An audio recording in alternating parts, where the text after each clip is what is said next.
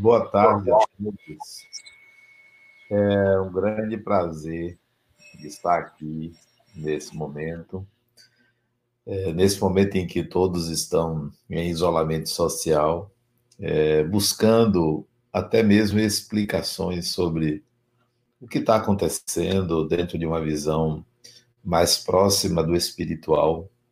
E hoje está é, falando para a ULI, né, para a Universidade Livre do Espírito, o que é, significa estar falando para pessoas que estão interessadas em conhecer o Espiritismo, em conhecer a vida, a vida espiritual, a realidade espiritual e tudo que diz respeito ao espírito em si, ao que a própria pessoa é. Então, é muito bom estar aqui com vocês. Eu me sinto muito à vontade em conversar sobre esses assuntos. É, Geisa me passou alguns tópicos né, para conversar, para falar para vocês, e eu quero discorrer sobre esses tópicos que me foram apresentados. O primeiro deles, aqui eu anotei, saber-se espírito a partir da vivência dos personagens em cada encarnação.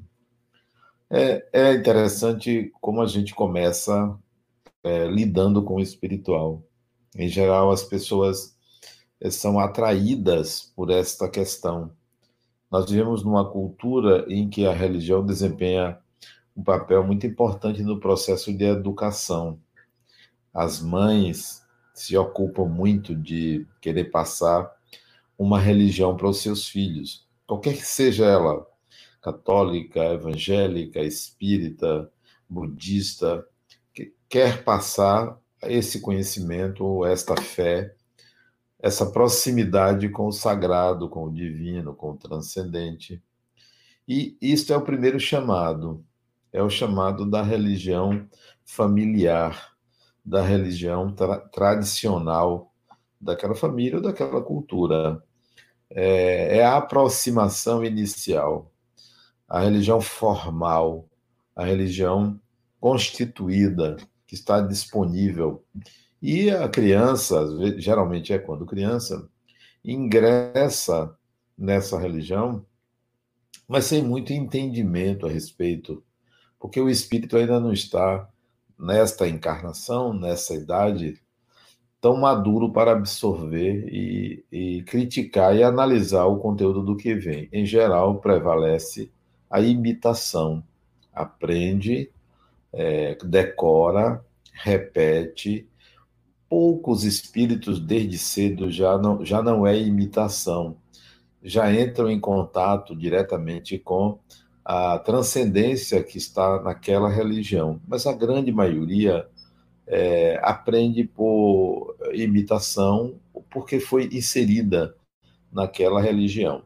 Chega uma certa idade, geralmente na adolescência, existem é, experiências é, em que a pessoa começa a questionar a religião, experiências da vida comum, ou até mesmo conversas com outras pessoas é, faz um, uma espécie de diálogo entre conhecimentos. E aí entra em contato com outras ideias, ou ideias próprias, ou ideias de amigos, de livros, né? Geralmente isso acontece na adolescência. Aí a pessoa começa a ter, a buscar fundamentos para a sua fé, fundamentos para a sua religião. Será que isto que eu aprendi é verdadeiro? Será que o que me ensinaram na religião acontece? Essas questões, elas são permeadas com alguns medos de contrariar a própria religião que recebeu de origem da família. É, então, a tendência é reafirmar os preceitos religiosos que aprendeu é, em contato com o materno é, e que levou ao templo religioso da mãe. Então, isto é, nasce um conflito interno.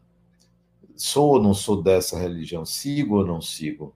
Não quero errar, não quero pecar, não quero ser contra, não quero ser punido porque eu fiz algo contra a religião.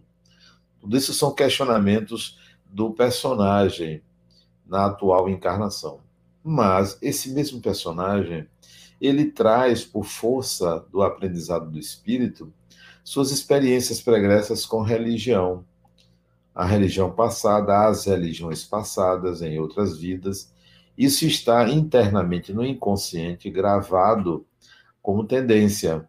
Então você também tem uma tendência religiosa inata, que é do espírito que já integrou aqueles preceitos religiosos e passou para a mente, para o inconsciente do personagem. E o choque então permanece. O que, é que eu acredito mesmo? Existe isso? Existe céu? Existe inferno? Existe purgatório? Existe o Deus tal, o Deus qual? Então, todas essas questões elas emergem em dado momento da adolescência ou início da idade adulta jovem. Em outras pessoas, isso só vai aparecer quando tem algum acontecimento grave, alguma decisão a, a tomar na vida, então apela-se para a religião, para que a religião possa dar um suporte à pessoa.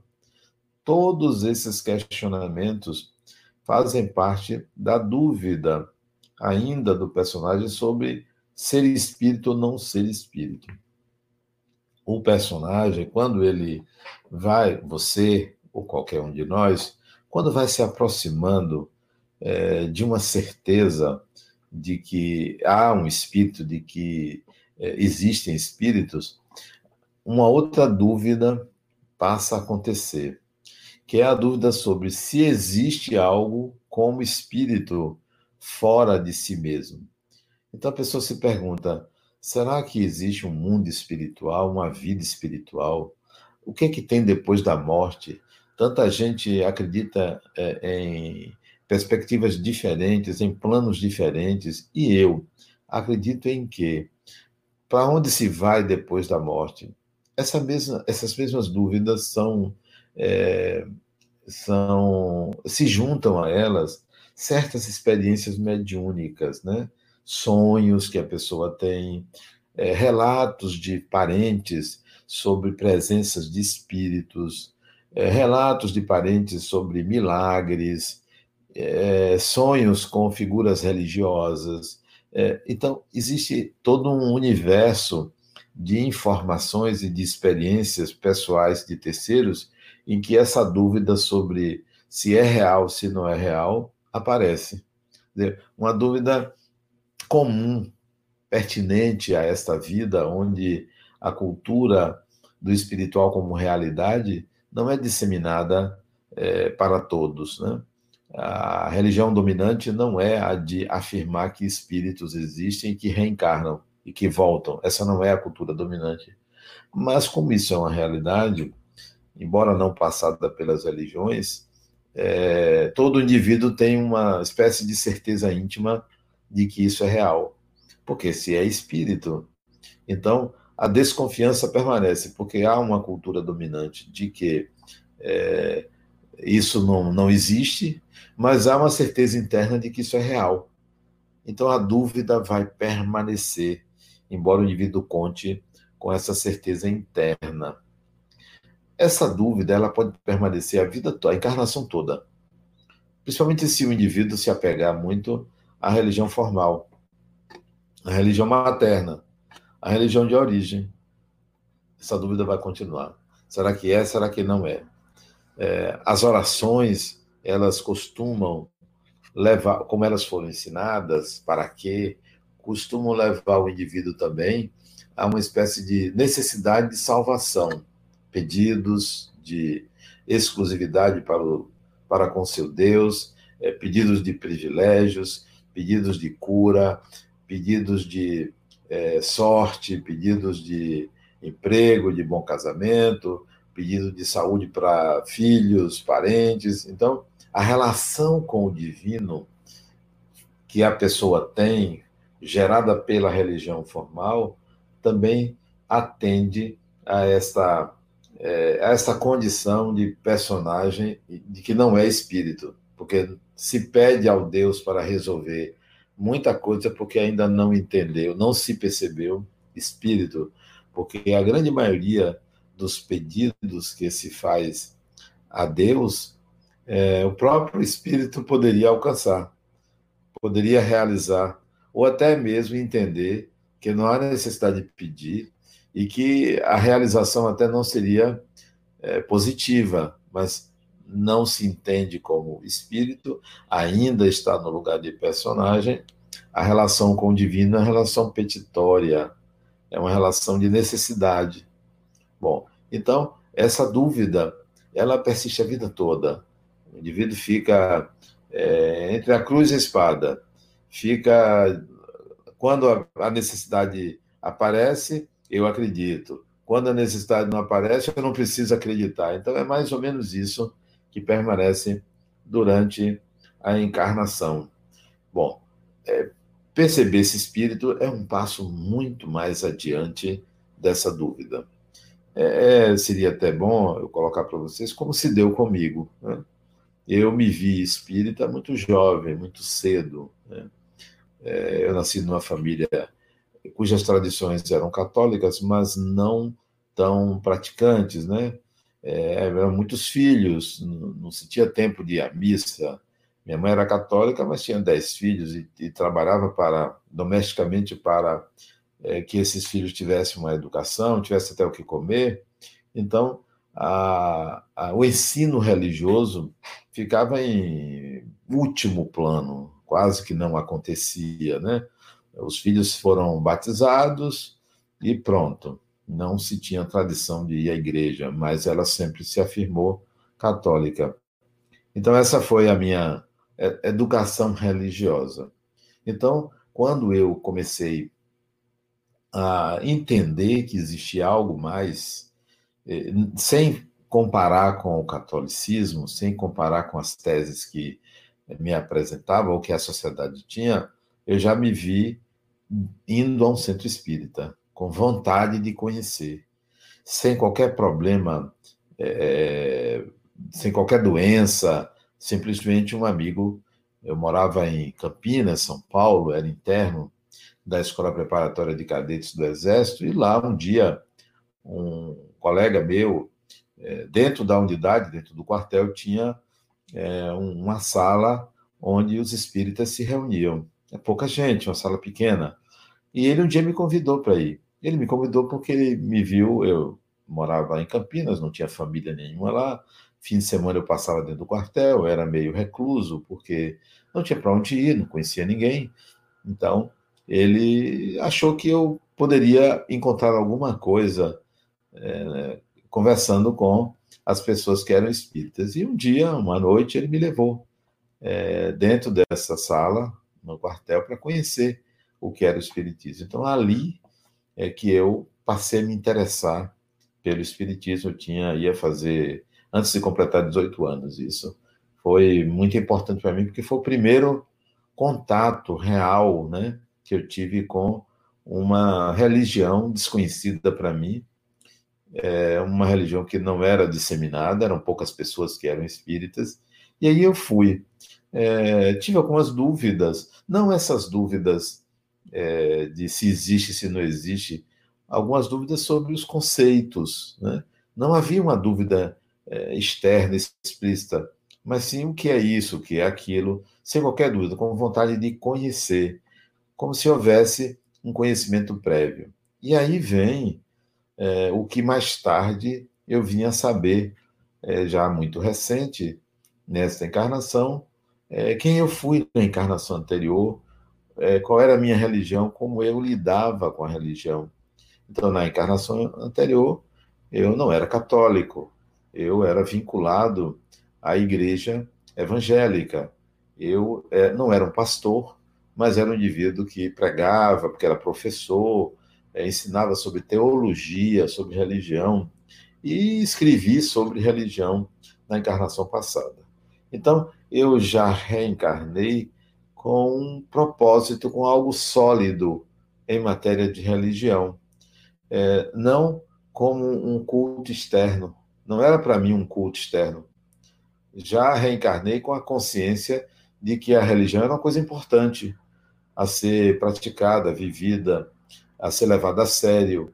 Então, quando eu é, adentrei aquela unidade aquela sala no núcleo dos militares espíritas lá no, em Campinas, São Paulo, eu tinha essa base do personagem anterior, essa base teológica, essa base religiosa de, de conceituar, de entender. Não era um pastor, mas era um estudioso sobre a religião e vivia a religião.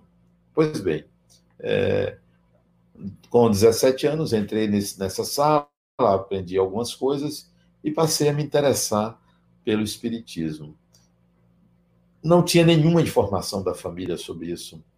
Não tinha amigos que eram espíritas. Quando eu voltei para Salvador, dois anos depois, eu passei dois anos é, no Exército, lá em Campinas. Quando eu voltei para Salvador, eu logo procurei uma instituição espírita, sem qualquer contato espírita em Salvador. Eu é, procurei. E aí, com os amigos que eu fiz, que eu não, não, não conhecia pessoas, minha mãe havia se mudado, nós morávamos num bairro, e quando eu voltei, minha mãe e meus pais moravam em outro bairro. Então, quando eu cheguei nesse outro bairro, eu não tinha nenhum amigo, porque ficaram no bairro anterior, eram amigos de infância. E aí eu comecei a conversar com esses novos amigos lá, no edifício que nós morávamos, sobre o Espiritismo. E vi que alguns tinham é, experiências espíritas, outros tinham curiosidade. Até que um amigo meu, de nome Richard, ele, Richard Mendes Brownstein, o nome dele, nunca me esqueci. Recentemente eu o encontrei lá no centro. Ele me levou para um centro espírita. Isso eu já tinha 20 anos. 21 anos. Eu tinha 21 anos. Ele me levou para um centro espírita é, em, aqui em Salvador. Fui, conhecer, fui assistir uma palestra. E eu fui assistir uma palestra, eu me lembro que a palestra foi sobre Paulo e Estevão. Interessantíssimo isso, a, a sincronicidade. Eu não tinha lido o livro, e a pessoa que fez a palestra era até uma psicóloga, Ruth Brasil. Eu fiquei encantado com o conteúdo da palestra, com as informações, com a referência a espíritos, a desencarnação, a mediunidade. Isso, para mim, foi um universo que se descortinou é, junto com os conhecimentos que eu tinha adquirido lá em São Paulo. E passei a andar, então, com pessoas espíritas, porque já estava sólido dentro de mim. Não existia dúvida, eu não duvidava, eu não tinha a percepção de ser espírito, mas eu não duvidava que existiam espíritos, que a vida continuava, que havia uma dimensão espiritual. Isso era claro para mim. As dúvidas que as pessoas tinham, eu não tinha, não tinha essa dúvida. Então, se você ainda tem dúvida, dificilmente você vai se perceber espírito com essas dúvidas. É preciso que você saia da dúvida, encontre certezas com relação ao espiritual. É, estude, conheça, participe de reuniões, é, interaja com pessoas para que essas dúvidas elas se diluam. Isso é em meio a viver a vida normal, é, em trabalhar, em viver em família. Então, é, não é um, alguém que se isola e vai estudar e esquecer o mundo. O mundo real é um mundo também espiritual, porque é um mundo de espíritos, todo, todo mundo é espírito. Então, eu já parti para esse centro espírita chamado Paulo de Tasso, que fica ali é, perto da entre a Carlos Gomes e a Avenida 7, ali pela altura das Mercês, é, fica ali, é um centrozinho pequeno, muito pequeno. Foi ali que eu comecei em Salvador. E passei a ter contato com pessoas que eram espíritas. No prédio onde eu morava, e tinha um amigo meu, que depois ele fez engenharia, como eu também, chamado Alexandre Barradas, que os pais eram espíritas. Eu fiz amizade com ele, ele é meu colega de faculdade, fizemos vestibular juntos, estudamos no mesmo colégio, o terceiro ano em Salvador, foi junto com ele no colégio de aplicação, e eu tive contato com os pais dele, José Barradas e Rosita Barradas. E aí ia para casa dele e a conversa era espiritismo. Eu jovem, ele jovem também, ambos da mesma idade, ele um pouquinho mais novo que eu, e espiritismo. Então, é, seu Barradas, como eu conheci, chamava ele, Dona Rosita, foram meus preceptores de espiritismo, porque é, falávamos muita coisa de mediunidade, de mensagens, indicava livros para mim, E no centro espírita, eu encontrei dois, eh, duas pessoas também que me ajudavam a entender o espiritismo, que era um advogado chamado Nelson Aguiar e um, um aposentado da Petrobras de nome Silvio Santos. Eles dois também foram meus preceptores. Minha vida era faculdade, casa, espiritismo. Faculdade, casa, espiritismo. É, eu estudava mais espiritismo do que os assuntos da faculdade, que eu achava muito, muito fáceis a faculdade, então não era, não era, não havia muito esforço para estudar. Eu me, queria, tinha muita sede de conhecer o espiritual. E aí, com 21 anos também, eu comecei a fazer palestras, né? A fazer palestra, solidificando cada vez mais o conhecimento espírita. É, eu, eu lia, às vezes, um, dois ou três livros por semana. Eu tinha uma, uma avidez por leitura muito grande, né? Não me interessava muito por futebol. Quer dizer, eu, eu, eu escutava, mas eu não era um torcedor fanático, né? Não tinha muita predileção, mudava de time. Eu torcia a hora para um time, depois eu torcia para outro time que era adversário. Do... Era uma confusão, porque para mim aquilo não tinha muito. Não projetava a minha ânsia de viver no esporte, era no espiritual. Então li muito, mas li bastante, né? É, minha mãe até reclamava que você só anda com o livro debaixo do braço. Então, era para solidificar o conhecimento, né? É, meus irmãos não tinha ninguém espírita, eles nem sempre nem entendiam a minha é, a minha proposta espírita, né? É, não não pactuavam com isso, até desconfiavam é, que eu podia estar é, muito é, fundamentalista, muito crente naquilo, podia estar até com uma confusão mental, porque só, só falava de espiritismo, isso era a realidade. E, o tempo, e comecei a fazer palestras, palestras, palestras, a me interessar, entrar no universo do espiritismo, a ter amigos dentro do espiritismo, a buscar pessoas, a ir a orfanatos, a a hospitais, a creches para visitar crianças órfãos. Então eu entrei de cabeça, entrei de cabeça, porque havia uma consciência muito grande da espiritualidade. Participava de reuniões mediúnicas, conversava com os espíritos com a maior naturalidade. É, entrei de uma forma é, aberta, né? Entrei de uma forma livre. Não entrei porque estava doendo, porque tinha alguma dor, um trauma, que tinha perdido um ente querido. Eu entrei para estudar. Não entrei porque estava cheio de pecado, algo parecido. Era para me inserir. E o tempo foi passando, eu me dediquei ao espiritismo, passei a ser palestrante, conhecido, mesmo jovem, e em 1900 e 80 e 80 e poucos, 83, 84, eu não, em 1976, desculpe, 70, 77, 1977, com 22 anos, eu fui participar também de um outro centro espírita. Eu participava desse centro chamado Paulo de Tarso e fui participar de um outro centro espírita chamado Instituto Kardecista da Bahia, que também existe, é um centro antigo, vai fazer 100 anos agora, ali no Pelourinho. Então, passei a frequentar o Instituto Kardecista, que foi outra escola para mim, sempre aprendendo. Entrei em contato com o movimento espírita mais formal, né?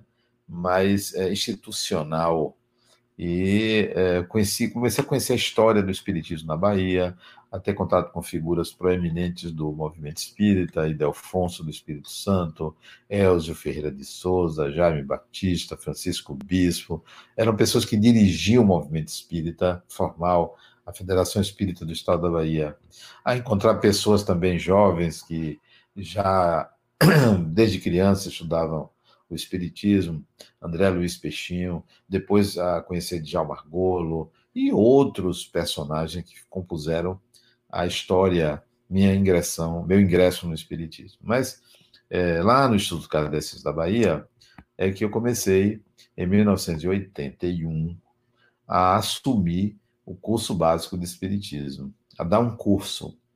uma, programar um curso para as pessoas irem ao centro, não para assistir palestras, mas para estudar. E aí nasceu lá é, um curso básico de Espiritismo. Na verdade, não nasceu comigo, ele já existia, eu apenas é, fiz algumas mudanças na programação. Ele existia desde 78 e eu passei a. É, alterei e no início de 82, 81, 81 eu passei a coordenar. Então nasceu ali o novo curso básico de Espiritismo que existe até hoje no Centro Espírita Harmonia. Até aí não tinha a percepção de ser espírito, tinha a consciência de ser espírita, tinha a consciência de conversar com os espíritos, tinha a consciência de que a vida continuava, não existia medo da morte, não existia qualquer preocupação com é, é, salvação, né? Era a militância espírita de, de viver uma religião.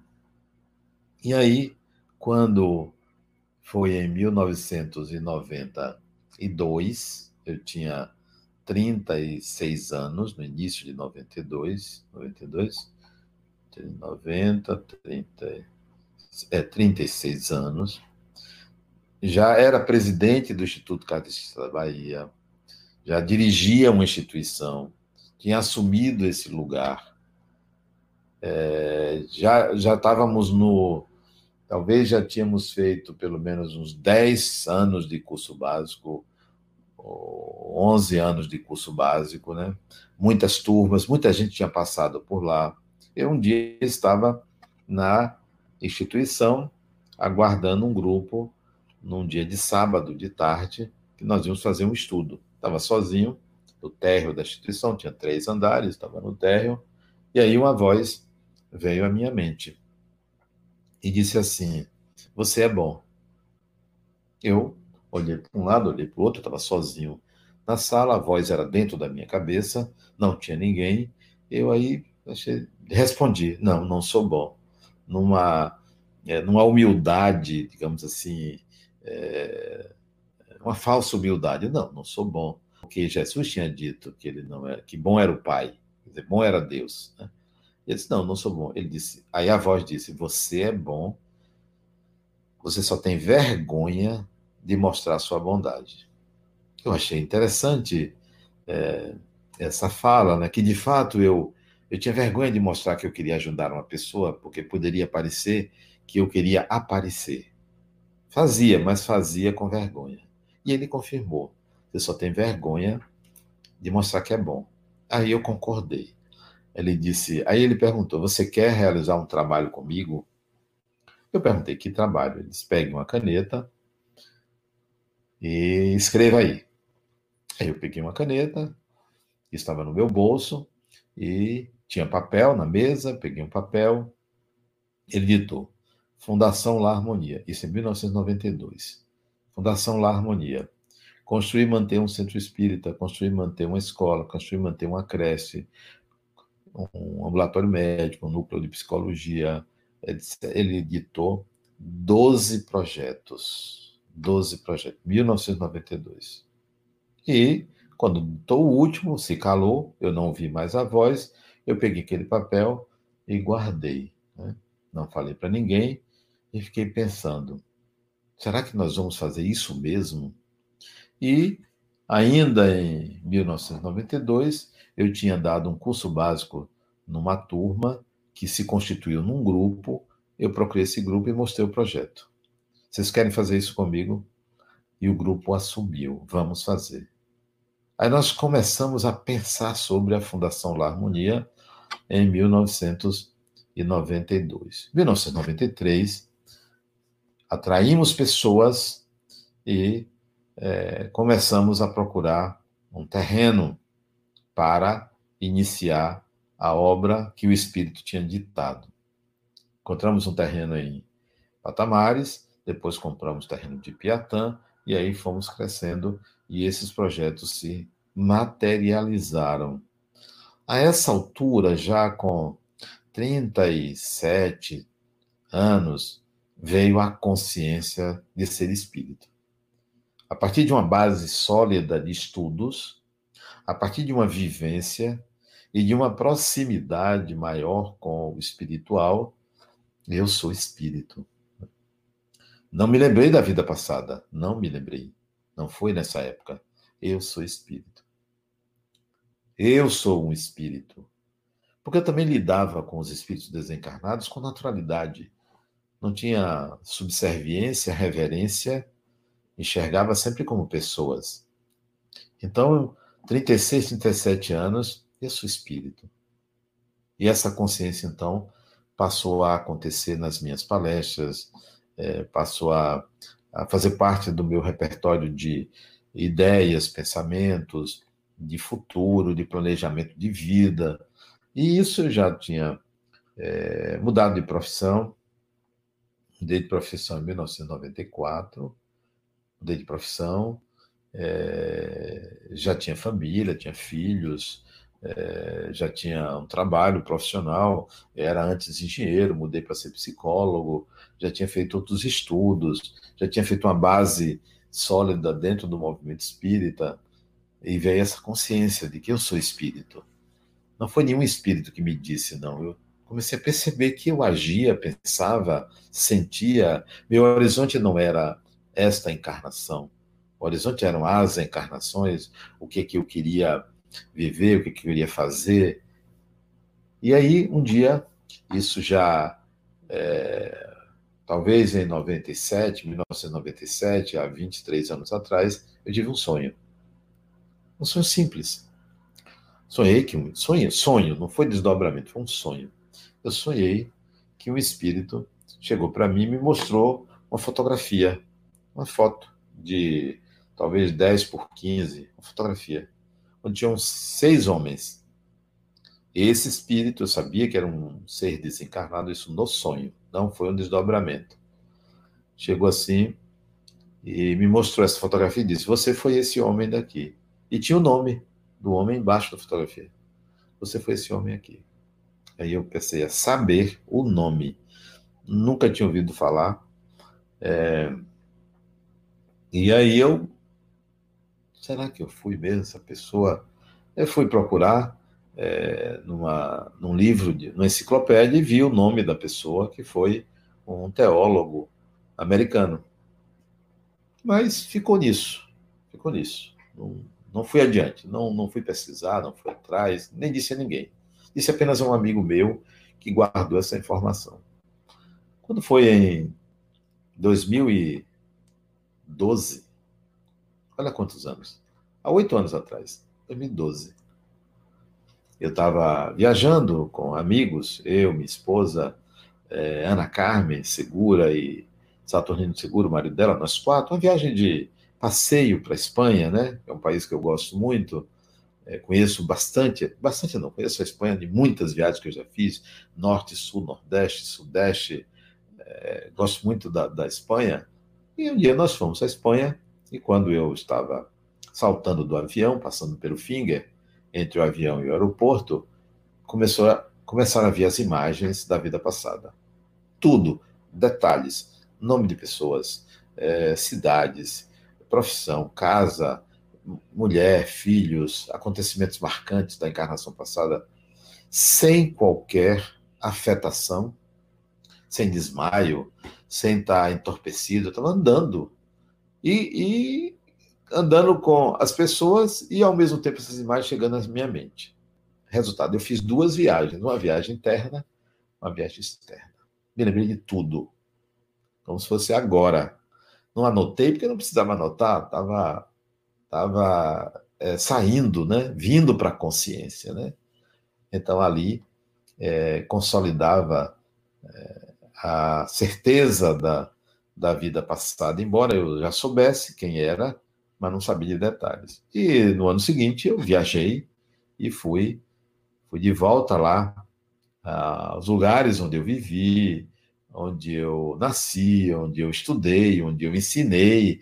As universidades foram, foram duas universidades, as universidades que eu era professor. Peguei livros que eu escrevi, e tenho aqui esses exemplares, né? Então, é, a consolidação de ser espírito é, é, veio aí também. Mas eu já tinha essa certeza, né? Não tinha detalhes, mas já tinha essa certeza. Então, é, o que, que eu aconselho que você faça para essa certeza? Tire suas dúvidas, não há dúvida. Se há dúvida, você não vai ter certeza, não vai se perceber espírito. É, como é que tira dúvida? Estudando. Estude, estude tudo sobre o espiritual. Não é uma religião, é busca de saber, é busca de realidade. Estude tudo. Estude as religiões também, para conhecer o que é a fé, como as pessoas acreditam, né? Eu não acredito que sou espírito, eu sou espírito. Eu não acredito que existem espíritos, eu sou um espírito e há espíritos, como disse Allan Kardec, há espíritos. Eu não acredito é, na reencarnação, eu sou um ser reencarnado. Desculpe. Então, não é uma crença, não é uma fé. Não existe isso, eu tenho fé. Não, é uma realidade, tal qual é esta realidade. Então, estude, tire todas as suas dúvidas, apareçam outras dúvidas que não sejam se é ou se não é. E aí essa desculpe. Essa certeza virá da percepção de ser espírito. Ah, eu sou um espírito. O horizonte é outro. O trato com a vida é outro. É, as, os medos desaparecem. Medo de quê? Não há medo, né? Entende-se a gravidade dos momentos, mas não há medo, nem medo da morte, né? Então, é, tire, as, estude, tire as dúvidas e parta para uma vida é, material como espírito. Uma vida material como espírito. Eu sou um espírito. Conversar com qualquer pessoa sobre o assunto sem fundamentalismo, sem rigidez, sem querer doutrinar ninguém, sem querer transformar a pessoa em espírita. É espírito. Cada um tem seu tempo. É, respeitando as religiões, todas, todas elas, são caminhos para o encontro do espírito consigo mesmo. Planeje sua encarnação, esta, para adquirir habilidades. Então, foi um processo muito, eu diria, natural. Natural de conscientização e de vivência a partir do estudo. Então, a minha base foi o estudo. É, me vi médium, mas eu não busquei o desenvolvimento da mediunidade para me apoiar na mediunidade. Eu comecei participando de reuniões mediúnicas muito jovem, 21 anos, como eu disse, eu comecei a participar de reuniões mediúnicas, a ter contato com espíritos. Depois, mais tarde, é, ouvia vozes, minha cabeça era como se fosse é, uma confusão muito grande, mas a vida normal. É, não gostava muito da, de me sentir é, é, vulnerável para o espiritual, porque eu queria muita autonomia. E o estudo da mediunidade para mim também foi muito importante. Sentir presença de espíritos, ver espíritos, mas não fazer da minha vida espírita o médium espírita. Eu era o indivíduo espírita, que também tinha mediunidade. Então, os livros que eu escrevi não são livros mediúnicos, embora tenha muita contribuição de espíritos, mas não dizem os nomes, eu boto meu nome. Então, não fiz carreira como médium espírita. Minha carreira é como espírita, como indivíduo espírita, uma pessoa espírita. E aí, é, conheci pessoas fantásticas, fui conhecer Chico Xavier lá em Uberaba, me emocionei bastante no contato com ele, conheci Divaldo Franco aqui, conheci também aqui José Medrado e outros médiums, outras pessoas, outras figuras importantes do Espiritismo, né? Então, uma caminhada, mas uma caminhada é, muito pessoal. Não fui seguidor de ninguém. Não fui seguidor de Chico Xavier, nem de Divaldo Franco, nem de nenhuma pessoa. Eu fiz um caminho próprio de estudo e conhecimento do Espiritismo, para que a solidez do conhecimento ficasse ali. Até hoje eu estudo, até hoje leio, até hoje busco aprofundar o conhecimento do Espiritismo. É uma espécie de, de relato para que você saiba que perceber esse espírito não é assim, eu acredito que eu sou. Não é. Não tenho dúvida, assim, o momento é grave, eu tenho dúvida. Não, não tenho dúvida, não há dúvida. Não tem mais espaço psíquico para dúvida, porque a, a consciência do personagem atual já se integrou à consciência do personagem anterior. O espírito já assumiu a encarnação por conta dessa base sólida. Faça isso. Faça isso com você. Bom, esse é, é o primeiro tópico. O segundo tópico então, primeiro é saber se espírito a partir da vivência dos personagens em cada encarnação. Aliás, precisa dizer também que isso é um investimento. Comece a investir, porque se você não alcançar essa percepção dessa encarnação, quando você reencarnar na próxima, porque vai reencarnar, você já vem preparado, já vem com uma base muito grande de estudo e de conhecimento.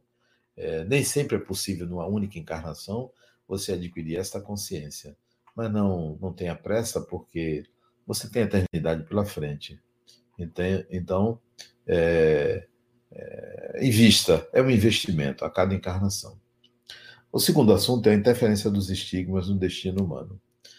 Os nossos estigmas, eles são caminhos indicativos de um passado, caminhos indicativos de algo que está na sombra, caminhos indicativos de processos passados que justificam a, o aparecimento do estigma, que é uma síntese de vivências passadas.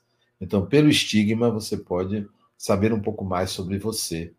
Pelo estigma, você pode ter um entendimento maior a respeito do ser que você é. Qualquer que seja o estigma.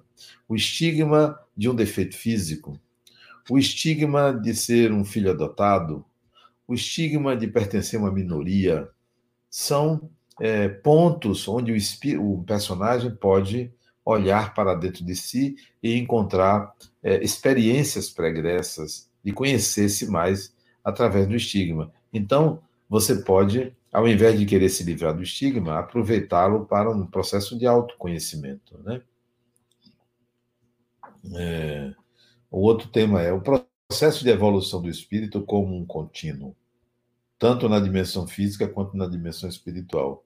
Nós aprendemos que a reencarnação, que é um fenômeno é, obrigatório a todo mundo que está neste planeta, todo mundo reencarna, não tem quem não reencarne, não tem quem não mais precise reencarnar.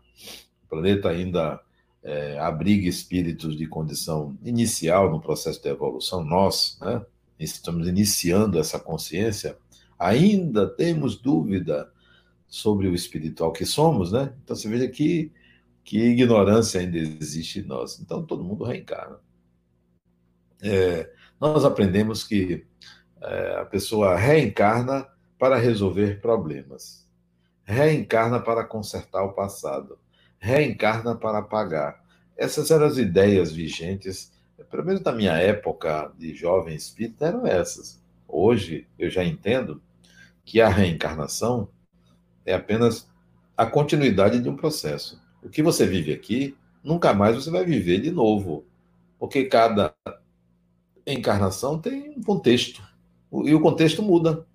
Quando você desencarna e volta para a vida espiritual, você nunca mais vai viver o que você vai viver depois que você desencarnar. Porque quando você reencarnar e voltar ao plano espiritual, à dimensão espiritual, o contexto é outro, porque tudo evolui. Então, é, vida 1, um, desencarnação 1, um, vida 2, desencarnação 2. Isso é um contínuo. Não é um oposto do outro. Não é lá em cima e aqui embaixo. O que se vive aqui não se vive no mundo espiritual. É diferente. A densidade, a vibração, o tipo de experiência, o uso de um corpo denso. É diferente. Então, é um contínuo. Não há descontinuidade é, com a morte. Muda-se de vestimenta, mas você é o mesmo espírito que está vivendo uma vida e outra. Cada encarnação, como cada desencarnação, é um momento de aprendizado diferente. Você aprende aqui, não se aprende na vida espiritual e vice-versa. É uma, uma, um momento novo na evolução. A reencarnação, como a desencarnação, é um momento novo, totalmente novo. o que se pensava era que você voltava a pagar porque reencarnar era ruim. Não, a reencarnação é um processo natural de evolução do espírito. Reencarnar é bom. Reencarnar é muito bom. É a, oportunidade de lidar com emoções que você não tem fora do corpo físico, porque o corpo físico tem uma vitalidade diferente, é uma experiência diferente. O corpo físico nos dá uma consciência muito grande é, do, do, do, da parte mais, é, digamos assim, humana do espírito, a parte mais telúrica do espírito, né? Então, é importante a reencarnação. E ninguém nasce para pagar, a gente nasce para aprender, né? Nós estamos sempre a, aprendendo. Então, a encarnação é um momento muito, muito útil, muito bom para o espírito. O outro tópico que me foi dado é novos olhares para o espírito do século XXI. Integração da realidade atual com a dimensão espiritual. Veja bem, eu tenho notado que o século XXI, esse que nós estamos, é um século onde as relações humanas se modificaram muito, a família se modificou, a percepção do indivíduo no mundo também se modificou, os direitos humanos, é, a tecnologia, há uma mudança muito radical na sociedade. Se você pegar a sociedade do século XXI, ela é muito diferente da, da sociedade é, da década de 50 do século XX. É muito diferente. Então, os espíritos que estão reencarnando agora, eles já têm uma mentalidade muito mais próxima do espiritual. A virtualidade do mundo, o fato, por exemplo, de nós estarmos conversando aqui, eu na minha casa e vocês na casa de vocês, isso é um mundo virtual. Nós não estamos nos tocando, nós não estamos nos vendo diretamente.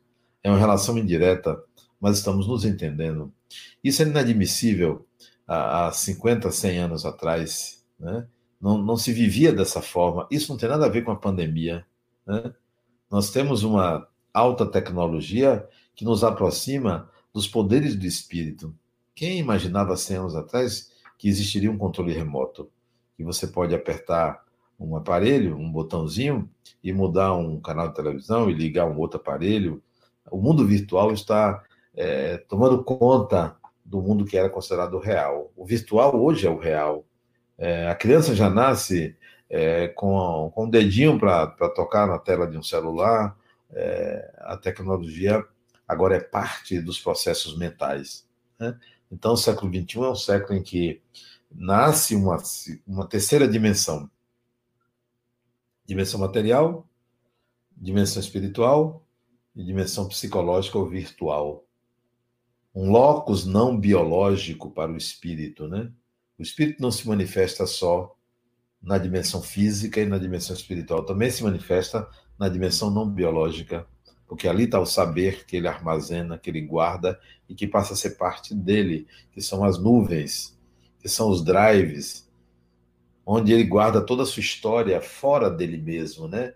Então, a mente, que era só subjetividade, Agora ela tem um auxiliar físico chamado nuvem, ou drive, ou pendrive, ou o que for, onde o espírito também guarda parte da sua história num aparelho eletrônico. Então, nós estamos vivendo um, um mundo diferente, né? um mundo é, em que é, o espírito se manifesta de uma forma muito mais diversa do que a formalidade do, dos séculos anteriores. Então, é, essa interação entre o espiritual e o material ela é muito mais real. É, nós estamos na eminência de você conversar com os espíritos a hora que você quiser. Não precisa procurar um médium, você é um médium. Você tem contato com o espiritual. Você não precisa estar é, indo para uma igreja, para um centro espírita, para conversar com o espírito na sua casa, em qualquer ambiente porque espíritos são pessoas, essa naturalidade, nós estamos assistindo isso hoje, no, no nosso século, no século XXI. Né? Os, oráculos, os médiums oraculares, aqueles que você ia procurar para resolver problemas, já, não, não, já estão fora de moda. Né? É você que é o espírito. Você não tem que procurar um médium para resolver o seu problema. O médium está ali para mostrar que a espiritualidade é um fato, que espíritos desencarnados existem, que se comunicam, vêm dar seu testemunho, né? É para isso, mas não para serem oráculos. Então, nós estamos é, num século da naturalização é, do, da mediunidade, da reencarnação, né? Você vê o quanto é, as novelas, os filmes falam abertamente de reencarnação, falam abertamente de espíritos, falam de influência espiritual, filmes que é só espírito se comunicando com o mundo material. Então, isso é o século XXI. E o que vem pela frente é muito mais. Nós estamos tateando ainda o espiritual. E, por último, aqui, o tópico que me foi passado é conexão entre cérebro, mente e espírito. Cérebro, mente e espírito. No começo da, da crença dos, dos espíritos, as pessoas veem daqui para lá. Você se vê é, encarnado, tentando olhar para o mundo espiritual e dizer eu acredito. Quando você se percebe espírito, é como se você mudasse de lugar. Você se vê espírito olhando para o encarnado, para o personagem. Diferente. O lugar que você se coloca é o lugar de espírito. Quando você se percebe espírito, o lugar que você se coloca não é o lugar de quem está encarnado olhando para o mundo espiritual. É quem é espírito olhando para o mundo material. Então, o cérebro agora é visto como um aparelho de manifestação da mente. A mente é um órgão a serviço do espírito que está no perispírito. E o espírito é a essência, é a inteligência, é o ser divino. Então você tem cérebro, mente e espírito. Cérebro, perispírito, onde está a mente e espírito. Essa conexão é muito interessante.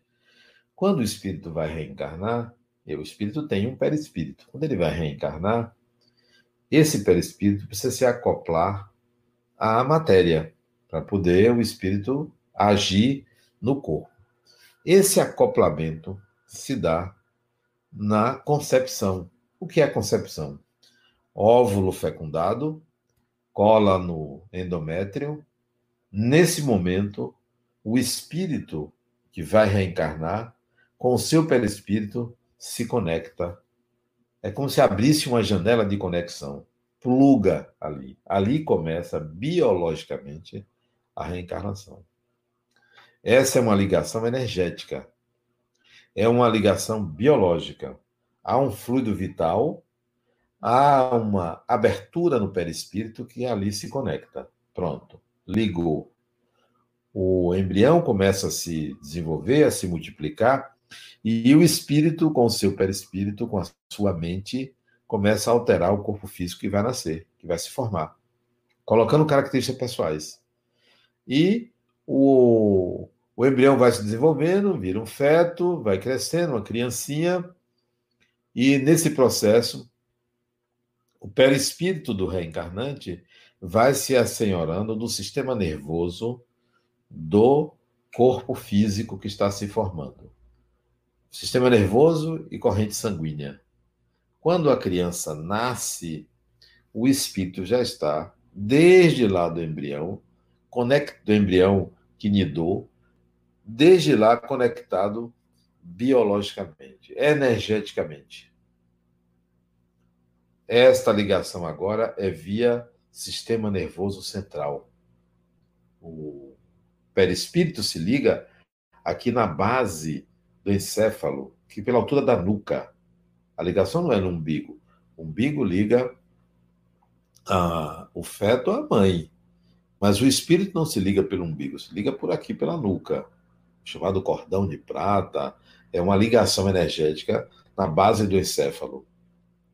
É por aqui que ele vai comandar o corpo. A ligação perispírito-cérebro é aqui na base do encéfalo. Essa ligação só se rompe com a morte encefálica. A falta de oxigenação por um certo tempo e começa a retirar todo o comando do perispírito ao cérebro, decreta a morte. Então, é a morte do cérebro que provoca a desencarnação. A morte do encéfalo que provoca a desencarnação. Não é a parada cardíaca, é a morte encefálica. A parada cardíaca pode reanimar e a pessoa voltar, mas ficará ligada ali enquanto o cérebro funcionar, enquanto o sistema nervoso central funcionar, o espírito estará com seu perispírito ligado ao cérebro. Só se rompe quando o encéfalo morre. Quando há morte encefálica, que precisa ser atestado por certos parâmetros, né, indicadores que houve morte encefálica, então o médico vai lá dar o atestado de óbito, né? Morreu, morreu disso, morreu daquilo, porque houve morte encefálica. Só assim é que é decretada a morte. O espírito, então, se desliga energeticamente. Pode até ficar vinculado ao corpo, mas já não pode mais voltar ao corpo. Não há, não se ressuscita encéfalo, né? Pode ressuscitar o coração, ele voltar a bater, mas encéfalo não. Então ali é a desencarnação. Já o espírito se ligar ao seu perispírito, portanto, à sua mente, é porque o perispírito é um corpo é, semimaterial. Ele se aproxima da matéria como se aproxima da essência do espírito. Existe um ponto de ligação entre a, o espírito e a mente. A mente e o corpo começa ali na, é, na concepção, onidação. Espírito-mente tem uma parte da mente, ou perispírito, em que essa ligação se torna possível. É um ponto de encontro do divino com o humano. É por ali que há esta ligação entre é, espírito e perispírito. E esse perispírito é um corpo flexível que vai se modificando à medida que o espírito evolui, vai se modificando, porque ele vai saindo da densidade terrestre, vai se aproximando de um corpo mais fluídico, de um corpo mais quintessenciado. Mas para se manifestar na realidade, o espírito precisa de um perispírito ou de um corpo espiritual. Bom, então, a relação ela é energética aí. E quanto mais o espírito evolui, é, menos ligado ele estará é, ao corpo físico. Mas enquanto estiver no sistema terrestre, ele vai precisar de um corpo físico para a sua encarnação, para reencarnar. Dito isto, é importante vocês saberem de tudo isso que eu disse, para que a gente passe para perguntas, né? E tudo isso que eu disse, é importante que você saiba que a percepção de ser espírito não é uma crença. Que a percepção de ser espírito não é uma fé. Que a percepção de ser espírito não é porque você é espírita. É baseada em estudos e em experiências de vida, em vivências, é, em ausências de medos, em consciência da própria imortalidade e consciência de que o personagem morre.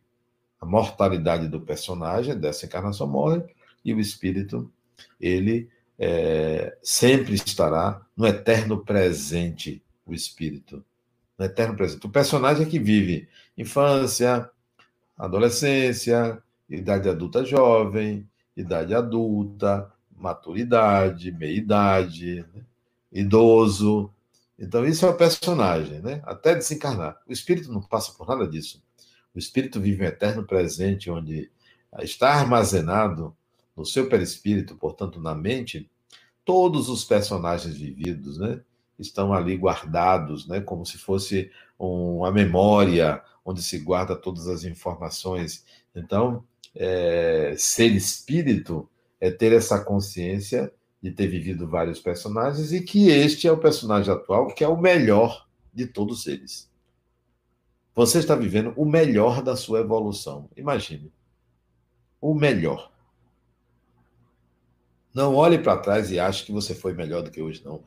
Este personagem atual é o melhor que você construiu. Aproveite. Porque é o ápice da sua evolução até agora, é hoje. Não foi ontem, não foi na encarnação passada, é nesta encarnação. Isto é o que eu tinha a dizer. Agora eu queria que as meninas é, me fizessem as perguntas que vocês fizeram para a gente dar continuidade ao nosso aulão, né? Então vamos lá. É, Renata e Geisa estão aí, as duas, né? é, para me fazerem perguntas, as perguntas que vocês fizeram aí. Estou à disposição. Olá, gente, boa tarde. Eu não tinha cumprimentado vocês ainda, só aqui no chat, né? Mas, enfim, vamos lá. Vamos à primeira pergunta, para não perdermos tempo.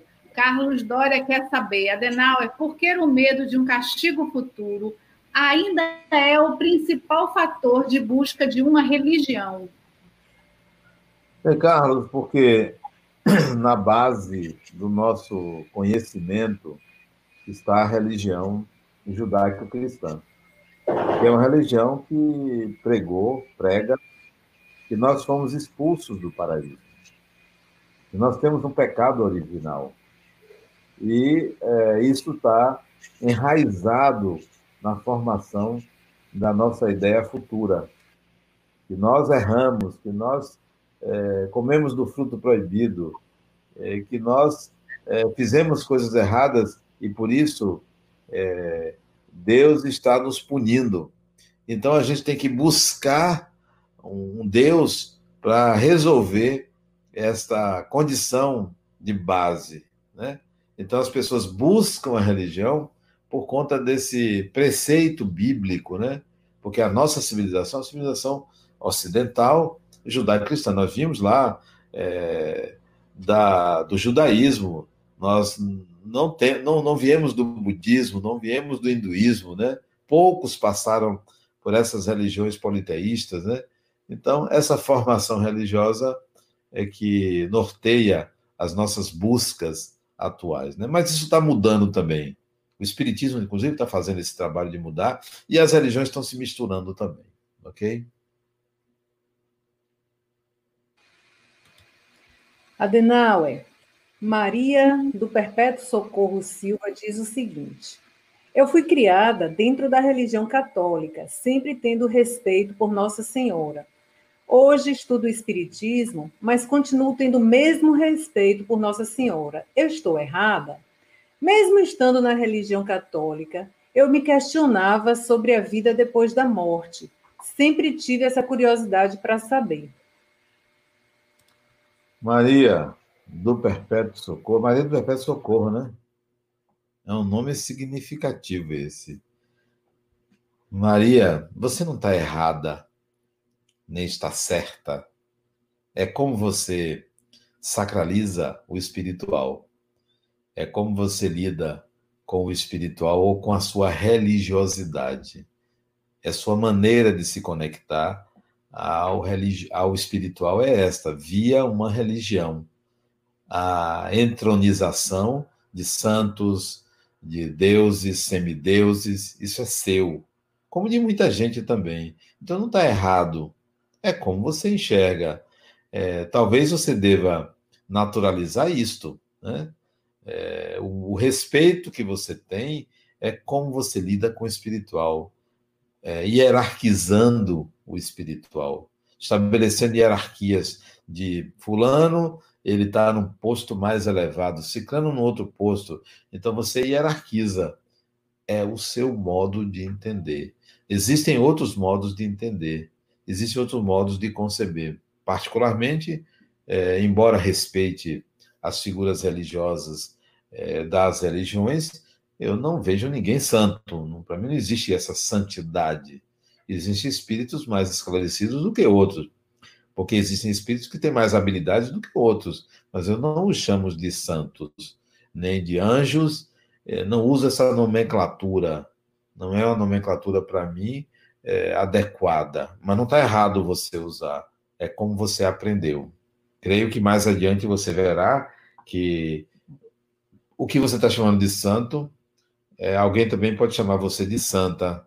Se você é, praticar algumas, é, alguns preceitos, alguns rituais, você vai se assemelhar àqueles que eram chamados de santos, você vai passar a ser santa também. Então, isso é só nomenclatura, é modo de enxergar o outro. A realidade ela é como ela é. Então você não está errada. Não.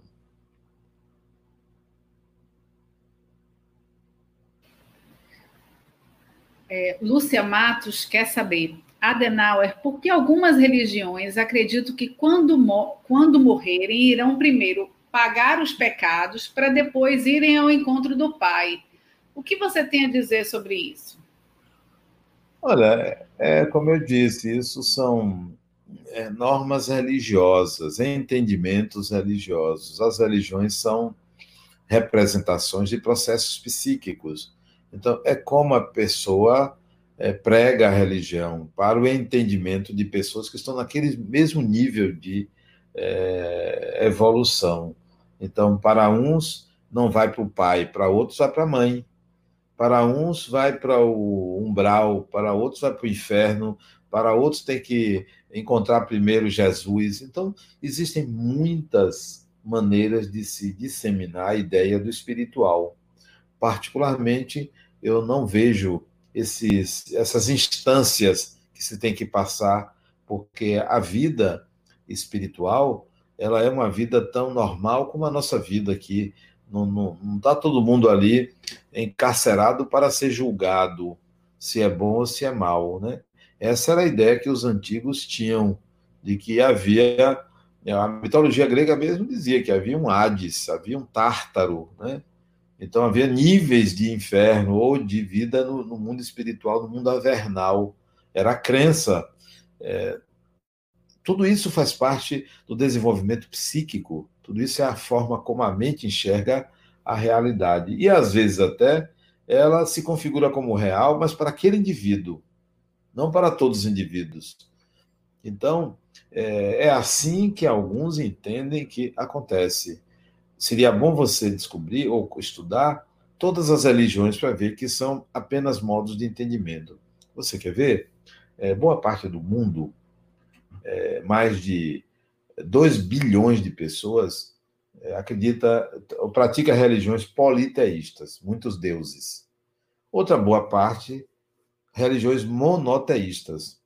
Outra parte, religiões que não têm Deus. Quem está certo? Tem Deus ou não tem? É um Deus só? São muitos deuses? Não, a gente não pode dizer que tá, o, o certo é porque eu acredito naquilo. São modos de entendimento da vida. Tanto o politeísmo como o monoteísmo, como o que não acredita que existe Deus. Modos de entendimento. Simples modos de entendimento. O que é a realidade?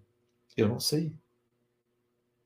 O meu modo de entendimento é um, mas eu aceito o modo de entendimento do outro. Eu não estou certo, nem ele está certo. São diferentes modos de entendimento da vida. Ok? É, Adenauer, Rita, Rita Miranda pergunta: Como ficam as reencarnações das antigas rainhas dos séculos passados? Olha, o título de rainha é meramente uma formalidade. Né? É uma mera formalidade. A pessoa não é rainha, nem é rei. Isso é um título de nobreza por uma convenção local, por um período da, daquela, daquela cultura. Mas o indivíduo não é rei, não é rainha, é um ser humano. Todos são seres humanos. Ninguém escapa à condição humana. Foi rei, foi príncipe, foi governador, foi presidente, foi isso, foi aquilo, é ser humano. É tudo ser humano. Não tem distinção é, de, de, de nada. Ninguém está acima de ninguém. Ninguém tem poder sobre ninguém. Então, os que foram reis, que foram poucos, né, os que foram reis, reencarnam. Ou reencarnam dentro da nobreza que permanece muita gente é, vivendo esta condição, ou vai viver uma vida normal, porque é, já não cabem mais naquele formato de nobreza, né? Porque não tem ninguém nobre. Todo ser humano é nobre e todo ser humano é plebeu, né? Então, reencarnam. E às vezes até, é, Rita, é, a pessoa foi rei ou rainha ou isso, aquilo, é, também por competência. E reencarnam e são espíritos também que fazem muitas, é, contribuem para o desenvolvimento de muita gente porque são, eram competentes. É, não eram competentes porque eram reis, não. Tornaram-se reis por uma condição familiar, genética ou da família, mas eram pessoas, alguns eram muito competentes e é, desenvolveram o país. Você quer ver? É, Dom Pedro II. Dom Pedro II era imperador. Ajudou a desenvolver o Brasil. No Rio de Janeiro, ele fez muita coisa e era um imperador. Mas ele era um ser humano. Agora, um ser humano de alta qualidade também, como muitos seres humanos são de alta qualidade, independentemente dos títulos que envergam nessa ou naquela encarnação. Ok? O que mais? Dona Maria Santos pergunta: e por que se fala em lei de causa e efeito? Lei de causa e efeito é um modo de entendimento também. É uma maneira de entender a vida. Né?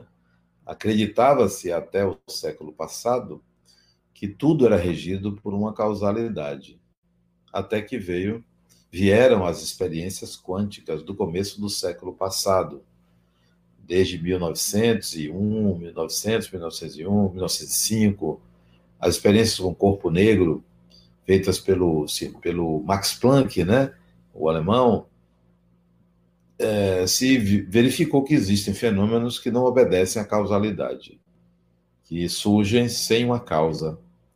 Então, o que era exclusivamente pensado, o universo pensado como causal, isto é, todos os fenômenos obedecem o início e a finalidade, o princípio e uma consequência, uma causa e um efeito, fenômeno não é, causa e efeito, porque não tem causa. Aí surgiu a complementariedade, que é um modo também de entendimento da realidade que está além da causalidade. Então, o que era causa e efeito era um modo de enxergar fenômenos da natureza. Hoje, eles já não são absolutos. Existem outros modos de enxergar os fenômenos da natureza que não seja causalidade. Não há uma lei de causa e efeito. Existe uma condição psíquica que nos faz acreditar que tudo tem causa, então a vida acontece conosco dentro de uma causalidade, porque a gente acredita que aquilo é real. A sua mente é condicionada pelas suas crenças. Então, suas crenças geram o seu destino, formatam a sua mente e a realidade parece que é, ela se comporta como você pensa. Então, quem acredita na causalidade é, vai é, viver sob esse sistema é, criado pela sua própria mente, sob esta crença. Né? Adenauer, Laércio Prachedes pergunta: Estamos experimentando a compressão do espaço-tempo? Praxed, eu vou confessar a você que eu não entendi o que é compressão do espaço-tempo, mas eu sei que nós estamos vivendo uma é, nova percepção do que é o espaço-tempo, porque o espaço-tempo ele é, existe para o personagem. O espírito não está sujeito ao tempo nem ao espaço. O, o espírito vive um eterno presente. O espírito não está restrito ao corpo. O espírito não está aqui ou ali, ele é. Então, espaço-tempo serve para o personagem. Não, não, não é adequado ao espírito. Cada vez mais nós estamos tomando consciência de que essa temporalidade, espacialidade é um vetor é, pertencente a, a, leis físicas é, que nós ainda utilizamos para prever certos fenômenos, né? Espaço-tempo. Nós é, nos inserimos no espaço-tempo pelo personagem. A reencarnação é uma inserção no, no espaço-tempo terrestre. A utilização de um perispírito da mente é a inserção no espaço-tempo. Mas nós não, o espírito não está sujeito ao espaço-tempo, né? Creio que a gente está aprendendo a, a entender isso com o conceito de imortalidade.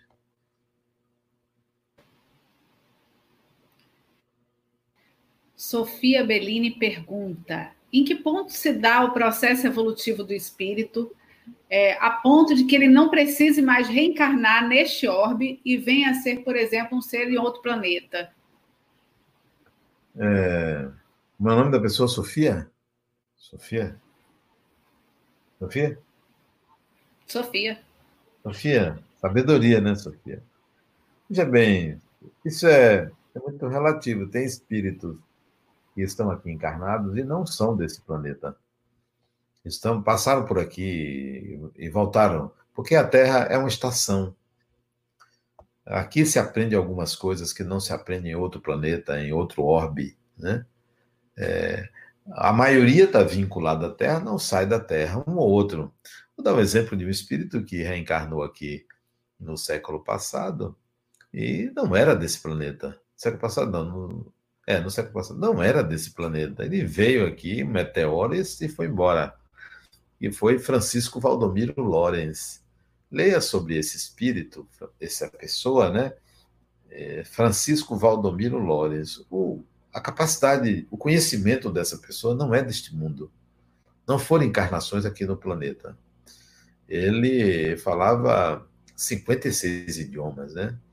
Estudava línguas mortas e era um professor de uma cidadezinha do Rio Grande do Sul chamada Encruzilhada do Sul. Professor primário. Era uma sumidade, não era desse planeta. E não era só o intelecto, era de uma bondade é, impressionante. Era um espírito que já tinha habilidades integradas muito além do que a Terra pode dar. Então, é, quando é que nós podemos sair desse planeta e ir a outro? Eu acho que é preciso a gente ter é, um, uma consciência espiritual muito avançada, é preciso a gente já ter aprendido muito aqui na Terra, muita coisa, muitas habilidades para poder migrar para um outro orbe mais elevado. É, não saberia dizer quando é isso, quantas encarnações, mil, duas mil encarnações aqui, não, não sei, não sei precisar quantas, mas é preciso integrar muitas habilidades que o planeta oferece nas experiências é, que a gente vive. É preciso também a gente sair dessa vidinha comum, uma vida medíocre, de estar tá disputando lugar, estar tá disputando coisas, né? É, acho que a gente tem que pensar grande, pensar como espírito. É, Luzia Moreira pergunta: quando o bebê está na barriga da mãe, como se dá o, esse cordão de prata, já que o espírito não está no corpo? Ó, a reencarnação é um processo interessante. Tem um processo biológico da reencarnação, tem um processo relacional, tem um processo energético, Muitas vezes o espírito que vai reencarnar se aproxima da mãe antes da fecundação. Se aproxima. A mulher, às vezes, já se sente grávida sem ter tido relações. Porque o espírito está ali acompanhando a mãe, porque ele sabe que ele vai reencarnar através dela, via sua barriga, via seu útero. É como se ele já iniciasse a reencarnação, porque está próximo a ela. Ela às vezes até sonha, conversa com ele ou ela, dizendo o nome que vai querer ter. Então, esse é um processo que é parte da reencarnação. Mas não é sempre assim. Bom, quando ocorre a fecundação, fecundação é a união dos gametas, fecundou. O espírito ainda não se ligou energeticamente. Ele pode estar ali, próximo a ela, preparado para a reencarnação. Quando nida, isto é, quando cola quando concebe, é concepção, o embrião, o, o óvulo fecundado cola no útero, aí há a ligação energética entre perispírito e espírito. É ali que começa. É uma ligação energética. O espírito está ligado àquele corpinho que vai se desenvolver, vai se multiplicar. Uma ligação como se fosse uma tomada, se liga ali. Ele pode estar até fora daquele local, porque a ligação, necessariamente, não é ele ali dentro da barriga da mãe. O espírito não precisa estar ali. Onde é que está o espírito? Por isso que uma criança que está lá com dois meses, três meses, quatro meses, cinco meses de idade, pode aparecer como espírito para alguém. E está ali reencarnando. Mas em espírito pode aparecer, porque a ligação é energética. Nem sempre está ali dentro do corpo. Alguns espíritos sentem que entra no corpo já no último mês de gestação. Às vezes é no sexto mês, no quarto mês, isso varia muito, porque o processo é muito complexo. Essa, essa ligação começa na, na concepção, mas a entrada do espírito, com seu perispírito, no corpo físico da criança é do, ao longo da, da gestação. Ao longo. Não tem uma, uma data específica, tá? mas quando nasce, já está ligado. Não vai ligar depois que nascer. Quando nasce, já está ligado totalmente, já entrou naquele corpo, né? Mas, quando dorme, o bebezinho, o espírito pode também se manifestar adulto para outra pessoa. Pode aparecer em sonhos, ainda na aparência do personagem da encarnação anterior.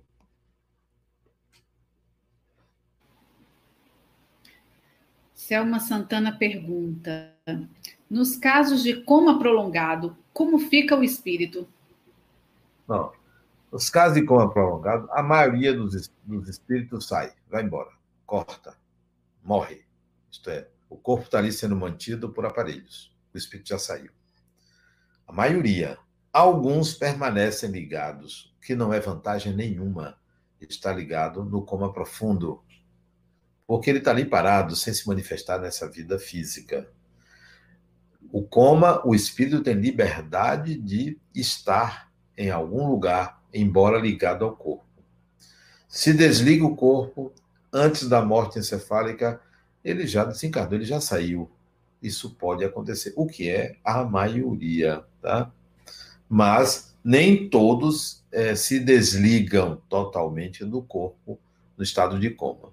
Por isso que, quando você, se você tiver, ou se alguém tiver um parente que está em coma, num coma profundo ou prolongado, converse com o espírito, chegue lá no hospital, na UTI, e ali diga: Fulano, volte, queremos você aqui, pode voltar.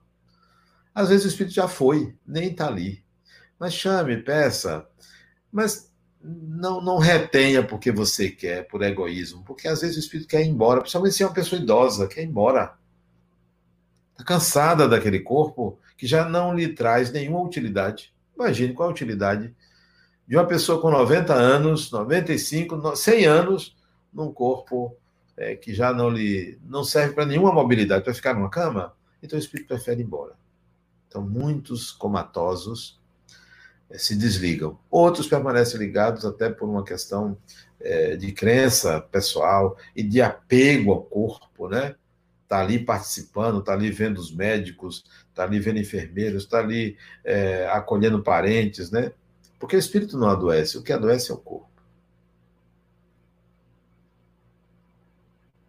Adenauer, Sandra Nicoli, ela pergunta o seguinte: para onde vão os espíritos suicidas?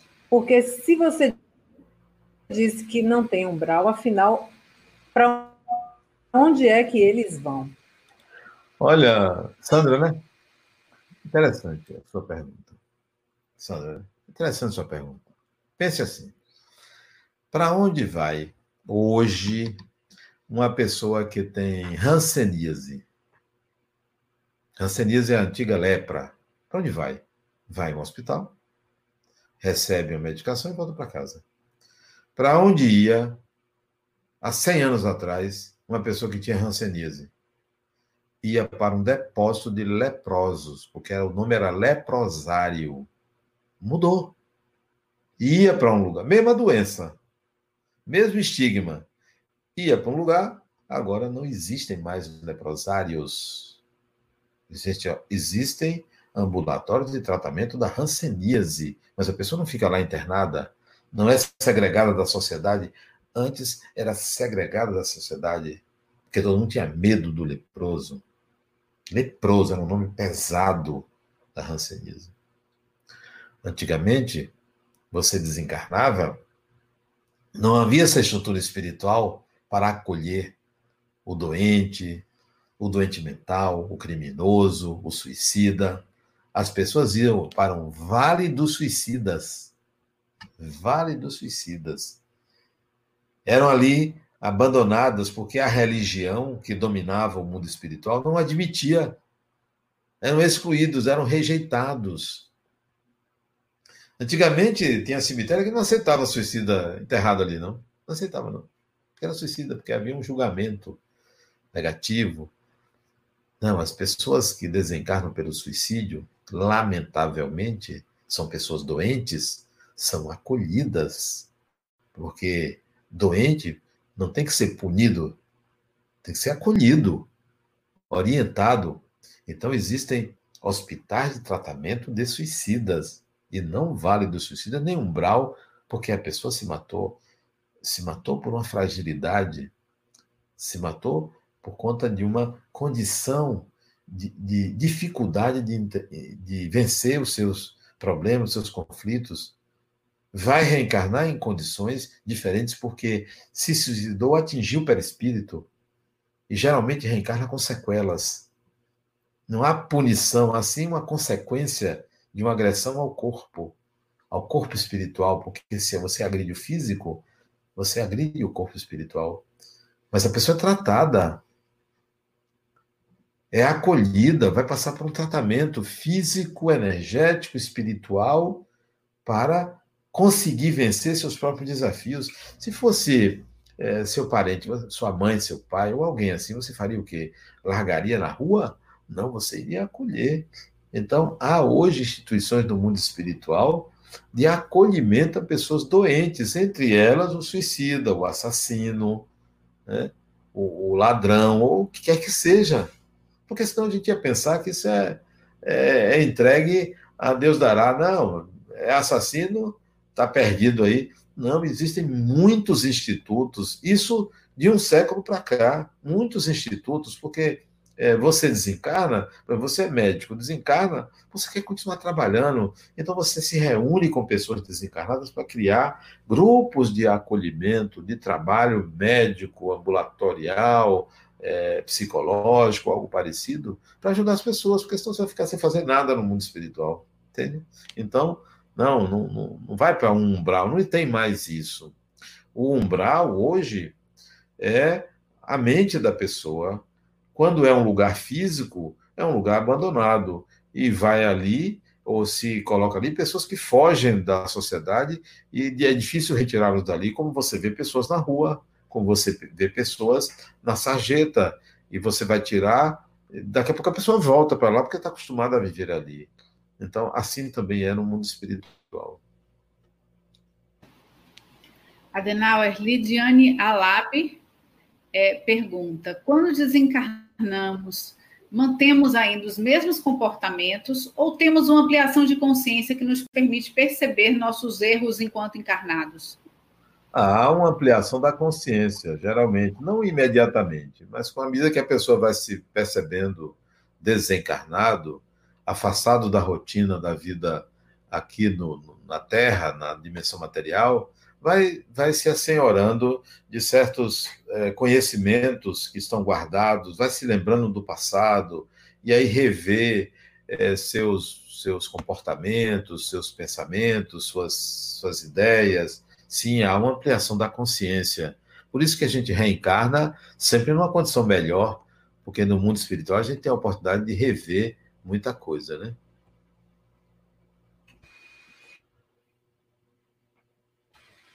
Pergunta de Cláudia Correia. Como a doutrina espírita compreende a necessidade de mudanças no corpo físico para troca de sexo biológico? O espírito não se identifica, nesses casos, com o corpo quando se conecta após a anidação? Veja, é, o espírito não tem sexo, não é masculino nem é feminino. A mente, esse órgão de atuação do espírito, por conta das experiências de vários personagens, se polariza. Se polariza sexualmente como masculino ou como feminino. Alguns já alcançaram o estágio de que tanto faz reencarnar num corpo masculino ou num corpo feminino, porque aprende tanto de uma forma como de outra. É, esse espírito, então, é, não tem uma orientação sexual, mas tem uma mente que está polarizada numa determinada, é, num determinado lado. Né? Pode ser também que é, não tenha preferência, né? tanto faz é, a própria mente, os personagens ali, tanto faz é, se declarar homem ou mulher. Reencarna.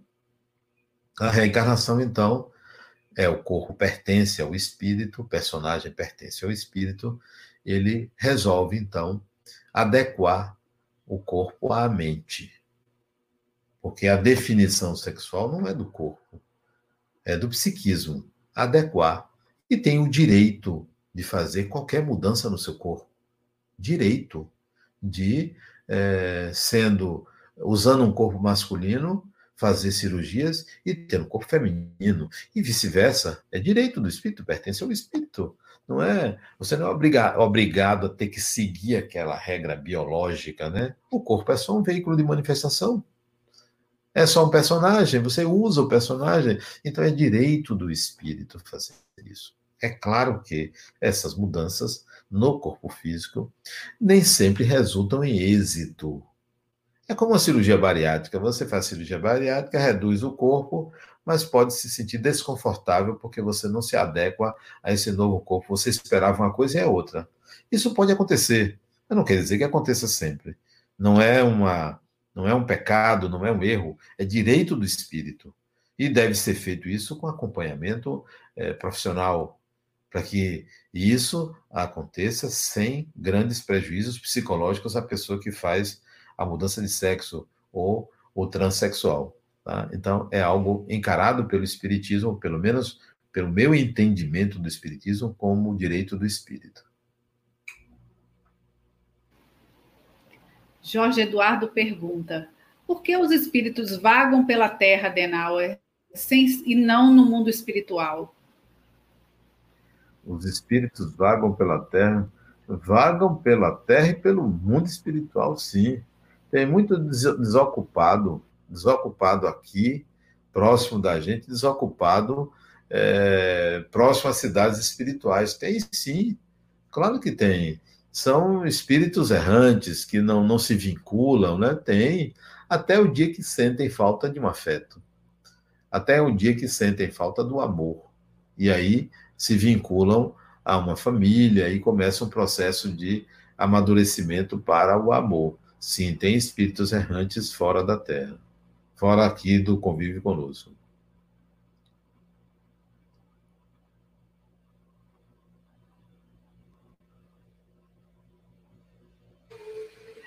É, Humberto Costa pergunta: A aura é o perispírito? Caso afirmativo, a foto Kirlian é um, um fotograma do perispírito? Não, a aura não é o perispírito. A aura é uma emanação do fluido vital, não é do perispírito. O fluido vital está no corpo físico. Uma parte vai para o perispírito, mas se dilui à medida que o espírito desencarna. Então, a aura é uma manifestação energética do fluido vital. Bom, então a fotografia Kirlian era uma fotografia, isso, do século passado, em que se fotografava uma emanação do corpo, portanto, emanação biológica ou energética vital, tá? É, que mais se perguntou sobre a aura, perispírito, que foi mesmo, me lembrei. Liga o microfone, liga o microfone, porque se não ligar o microfone eu não vou ouvir. É, um, é que eu fiz um acordo com o Cláudio, mas às vezes não funciona. Tá, diga, diga, por favor. É que é um, se é um fotograma do perispírito, acho que você já respondeu. É, não, não é um fotograma do perispírito, não. É do fluido vital do corpo físico. Próxima.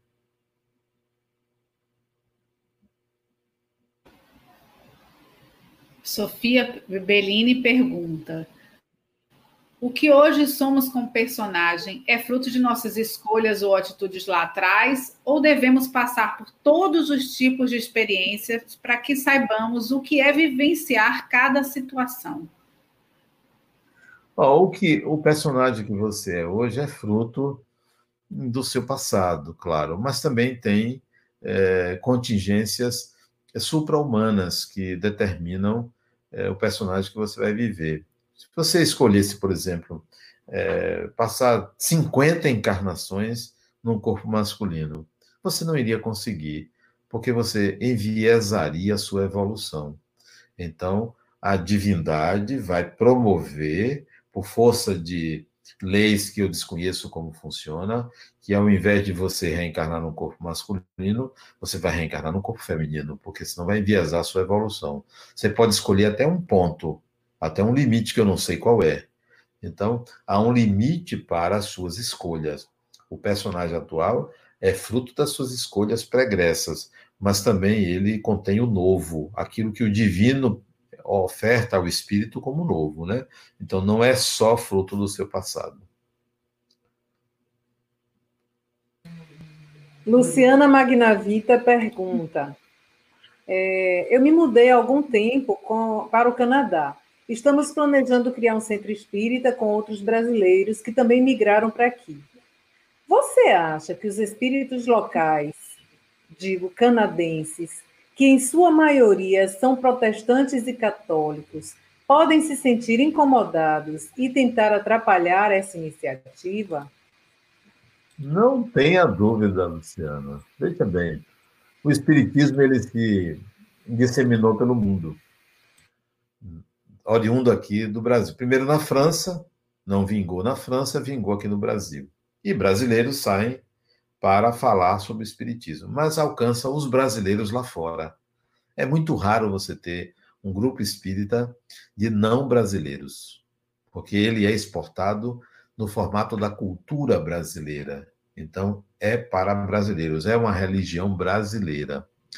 Então, é, o canadense, que é outra cultura, como o americano, como o alemão, como o chinês, o japonês, são outras culturas, pensa diferente. Então, se você levar a religião espírita para essas culturas, você encontrará dificuldade com o nativo. Não necessariamente de atrapalhar, mas vai ser difícil você ter canadense é, no centro espírita de brasileiros. Tá? Você vai ter latinos, é, outras culturas muito parecidas com a brasileira, mas é raro você ver é, um americano em centro espírita de brasileiro, né? um alemão em centro espírita de brasileiro. Um ou outro vai. Bom, isso não quer dizer que você não deva fazer, mas faça o espiritismo para brasileiros e tente também levar o espiritismo na cultura canadense, no modo canadense independentemente deles serem evangélicos, presbíteros ou batistas ou o que for, mesmo que eles não gostem, a liberdade religiosa é universal, pelo menos nos países que não são ditaduras, né? É universal. Então, continue no seu propósito de levar o espiritismo, mesmo que espíritos desencarnados canadenses se oponham. Converse com eles diga, olha, é direito, tem o direito de estar fazendo isso, né? Djalma dos Santos pergunta: se entendermos que a cada reencarnação estamos desenvolvendo o aprendizado da vida do espírito através da vida na matéria, então devemos nos desprender dos sentimentos de culpa. Total desprendimento do sentimento de culpa. Não se culpe por nada, evoque a ignorância. O espírito é ignorante, é criado simples e ignorante. Se você cometeu equívocos no passado, evoque a sua ignorância e você não tem que pagar nada, não tem que se culpar pelo que fez. É, tente aprender, tente integrar habilidades, novas habilidades que você não tinha, por isso que agiu da forma como agiu. Ao invés de culpa, coloque assim: eu tenho que ter responsabilidades pelos meus atos. Eu não tenho que me sentir culpado, eu tenho que ser responsável. Fiz, está feito, não faço mais, vou fazer de uma forma diferente, mas assumo a responsabilidade pelo que fiz, a autoria do que fiz. É... Suzana Bastos pergunta: Como explica o espírito encarnado na pessoa com Alzheimer ou outra doença mental? Veja bem, doença mental é algo muito amplo. Nós temos uma classificação internacional de doenças mentais que são centenas de doenças mentais. Né? O Alzheimer é uma doença mental de origem orgânica. Doença mental é quando causa prejuízo funcional no comportamento. Então, é mental porque há alteração de comportamento e prejuízo funcional. Alzheimer é uma doença orgânica, cerebral, tá? é orgânica. Torna-se mental porque provoca alteração no comportamento. Mas ela não é da mente, a doença. O espírito, a mente está perfeita. Funciona normalmente, não tem qualquer anomalia na mente. A anomalia está no aparelho, no uso. É como se você tivesse um alicate de unha que está cego. Então você não consegue tirar a cutícula porque está cego. Então você tem que consertar o aparelho. Não é sua capacidade de manipular o aparelho, que é o problema. Então, o Alzheimer é uma doença cerebral, orgânica, em que há morte de, certos, de certas partes do cérebro que o espírito, com a sua mente, não consegue mais manipular adequadamente. Então, esquece aqui, troca ali, faz algumas é, bobagens, porque o equipamento é que está com defeito, não é o, o, a mente que está com defeito, é o equipamento, ok? Marinese Almeida pergunta: Adenauer, a negação da causa e efeito nega também o fato de que nada acontece por acaso? Nada acontece por acaso.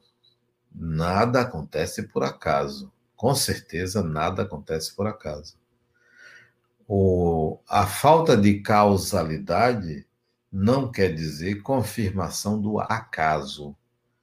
Acaso é um termo que quer dizer assim, ausência de propósito, não é ausência de causa, ausência de significado, ausência de sentido.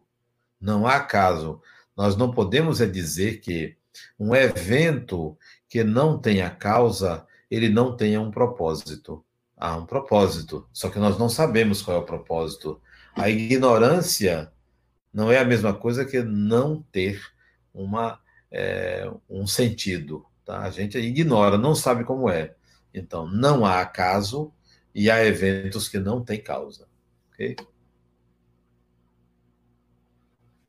É, Sandy, Sandy Oliveira, da EAD, pergunta: O que fazer quando o médium tem um espírito que consegue manipular o seu dia a dia? mas essa pessoa não percebe e nem aceita tocar nesse assunto. É, Cindy, é interessante essa sua pergunta. A pessoa é manipulada por um espírito, é, não percebe, não quer falar sobre o assunto. O que fazer? É, reze pela pessoa, é, fale mentalmente para o espírito é, não fazer isto, é, busque uma instituição espírita onde você pode fazer um tratamento à distância para essa pessoa, né? e antes de dormir você peça firmemente a você mesmo para sair do corpo e tentar convencer a esta pessoa que não percebe a influência que está sujeita para que haja essa percepção. É o que você pode fazer. Jean Francisco Cardoso pergunta: ainda sobre a questão da causa e efeito, ela não faz parte de uma lei que rege o processo reencarnatório de resgates kármicos? Uma proposta de reequilíbrio evolutivo?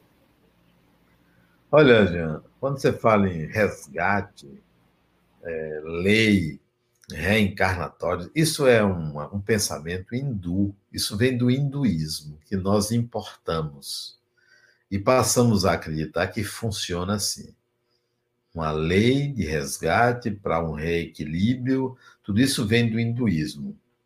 Mas nós temos que entender o fenômeno como ele é. Essa é uma das explicações. Causalidade é uma explicação, não é uma lei. Se você pegar o livro dos Espíritos, é, não existe no livro dos Espíritos é, lei de causa e efeito. Não há. Esse termo foi criado posteriormente, lei de causa e efeito. Né? Espíritos criaram isso porque era um entendimento de como funcionava a reencarnação, para que as pessoas acreditassem, para justificar defeitos físicos, problemas é, circunstanciais, doenças. Então, se evocava causas anteriores. Então, há uma causalidade. Essa era a explicação. É, já Hoje você busca outra explicação para esses mesmos fenômenos, eles continuam existindo. Outra explicação. Ninguém volta para resgatar. O reequilíbrio é uma questão psíquica e não é uma lei. No livro dos Espíritos, o que existe de é, causa, a única, é, digamos, expressão que você pode extrair que tem a ver com causa é quando Allan Kardec pergunta aos espíritos aonde pode se encontrar as provas da existência de Deus. Essa é a pergunta. Aonde pode se encontrar as provas da existência de Deus? Aí os espíritos respondem: num axioma que aplicais a vossas ciências. Axioma quer dizer enunciado, não é lei, é enunciado. Né? Num axioma que aplicais às vossas ciências. Todo efeito inteligente advém de uma causa inteligente. Isso é que é dito como explicação, mas não fala que há uma lei de causa e efeito. Isso veio posteriormente com espíritos que passaram a usar esse termo. Não, não há uma lei, há um entendimento sobre fenômenos. Esse entendimento é, ele é tão consistente na nossa, na nossa cultura, na nossa civilização, que a gente passa a funcionar dentro desse sistema e querer enquadrar tudo como algo oriundo de uma causalidade, de uma lei. É um entendimento. É, a gente está quase chegando ao finalzinho. A gente tem mais uns cinco minutos de pergunta, quatro minutos, cinco minutos para encerrar. Então, é, Graciene quer saber, só um alerta para a gente, né? Graciene quer saber, Adenal, o que é que você acha da desobsessão? Desobsessão. Eu acho interessante, porque é um processo de reeducação. A desobsessão é interessante porque pode educar aqueles que estão querendo se vingar, querendo agredir, querendo prejudicar outra pessoa. Então, é importante que haja a desobsessão quando há a obsessão, que é a tentativa de um espírito de é, agredir alguém, de prejudicar alguém, é a intenção, e às vezes é o ato. Então, a desobsessão é um, uma, um tratamento extremamente útil e importante para é, desencarnados e encarnados. Giza Veloso pergunta: todos que estão nessa jornada de desenvolvimento, cedo ou tarde terão sua mediunidade aflorada ou não necessariamente? Oh, a mediunidade é uma faculdade antiquíssima e o ser humano adquiriu nos primórdios da evolução, quando passou do elo perdido para a condição de Homo sapiens, né? de humano para Homo sapiens. Ali a mediunidade ela surge, ela é uma, um, grau, é um upgrade na evolução psíquica, é uma faculdade perispiritual. É, quanto mais evoluído, é, mais você tem aflorado esta possibilidade de conexão com a dimensão espiritual. É, então, eu considero que é, é importante que você use, que você aprenda, que você conheça, que você desenvolva, que você passe a utilizá-la, porque ela só vem em benefício de você, porque a mediunidade amplia mais a consciência do personagem. Né? É, Sofia Bellini pergunta: diante de um quadro irreversível de um paciente que pena em um leito, qual é a melhor forma de amenizar a dor da família de forma que entendam que é preciso se entender e permitir, se entender ou permitir deixar ir. Qual a melhor forma de lidar com isso? Com ah, isso depende, depende, da família. É, a gente não pode também impor ao outro a nossa crença, nem dizer a pessoa para libertar é, o doente. Tem crenças, tem é, tem sentimentos envolvidos, né? Cada caso é um caso. É preciso a gente conhecer qual é, é a ideia da família, qual é o pensamento da família a esse respeito.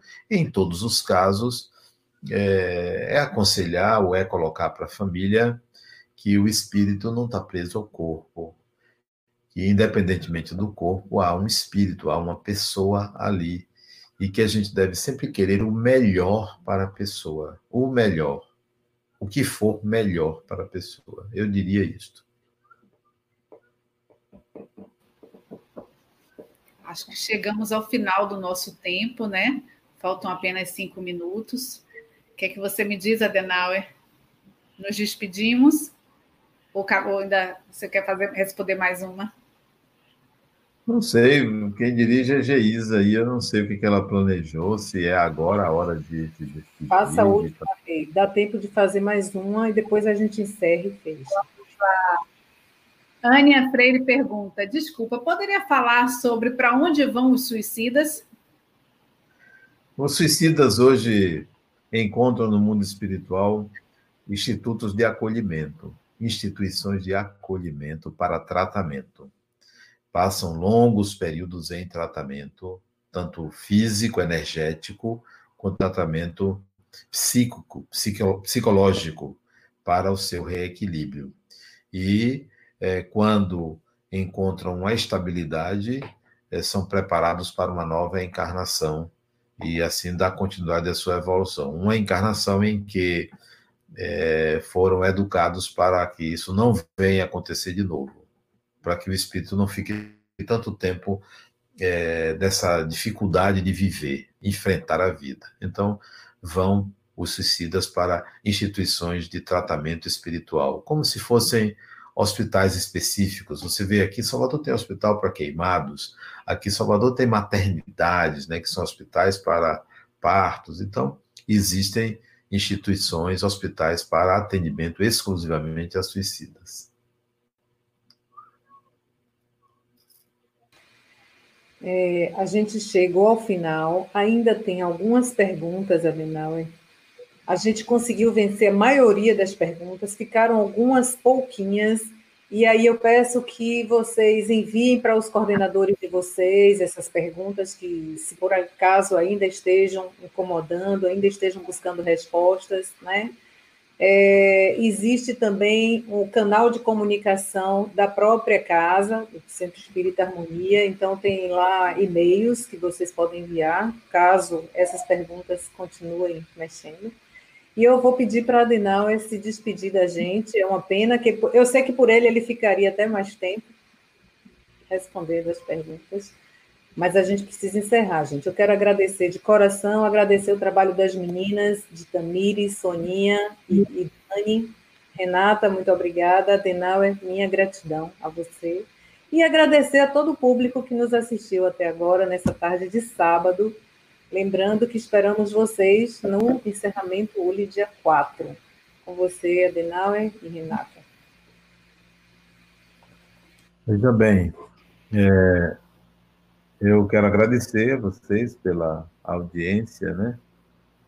É, deixar um recado de que a vida continua, de que somos espíritos imortais e mais do que em qualquer época agora, em tempos de pandemia, em tempos de ansiedade exacerbada, em tempos em que os medos afloram, que a gente adote a serenidade, né? a serenidade, adote a leveza, adote a paz interior. Se o mundo lá fora está conturbado, o mundo aí dentro deve estar em equilíbrio, porque o mundo aí dentro lhe pertence. O mundo lá fora não lhe pertence, não pertence a ninguém. Não tem dono. Embora apareça muita gente querendo ser dono do mundo, mas o mundo lá fora não lhe pertence, ninguém lhe pertence, é, nada lhe pertence. O que lhe pertence é esse seu mundo interior. Cuide dele, né?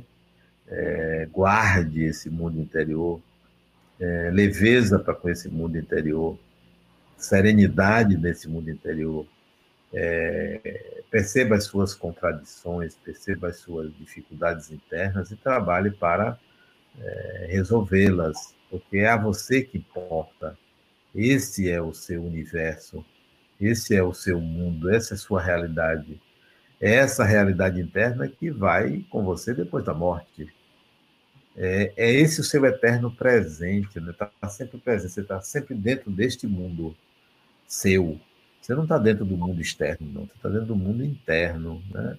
É fundamental que você tenha essa percepção de propriedade de si mesmo, de propriedade desse mundo, de propriedade dessa história. Você está fazendo o seu destino, você está fazendo a sua história. Então, aproveite para é, se tornar de fato proprietário de si mesmo, com absoluta leveza, porque você está, você é dono da obra-prima de Deus. Porque o ser humano é obra-prima de Deus. Você é um ser humano, você é um espírito. É, é, o máximo da evolução na Terra, é você, é o espírito, é o ser humano. Então, se aproprie de você mesmo e, e seja feliz. É, estude o Espiritismo, que você vai adquirir a percepção de ser espírito imortal. Muito obrigado.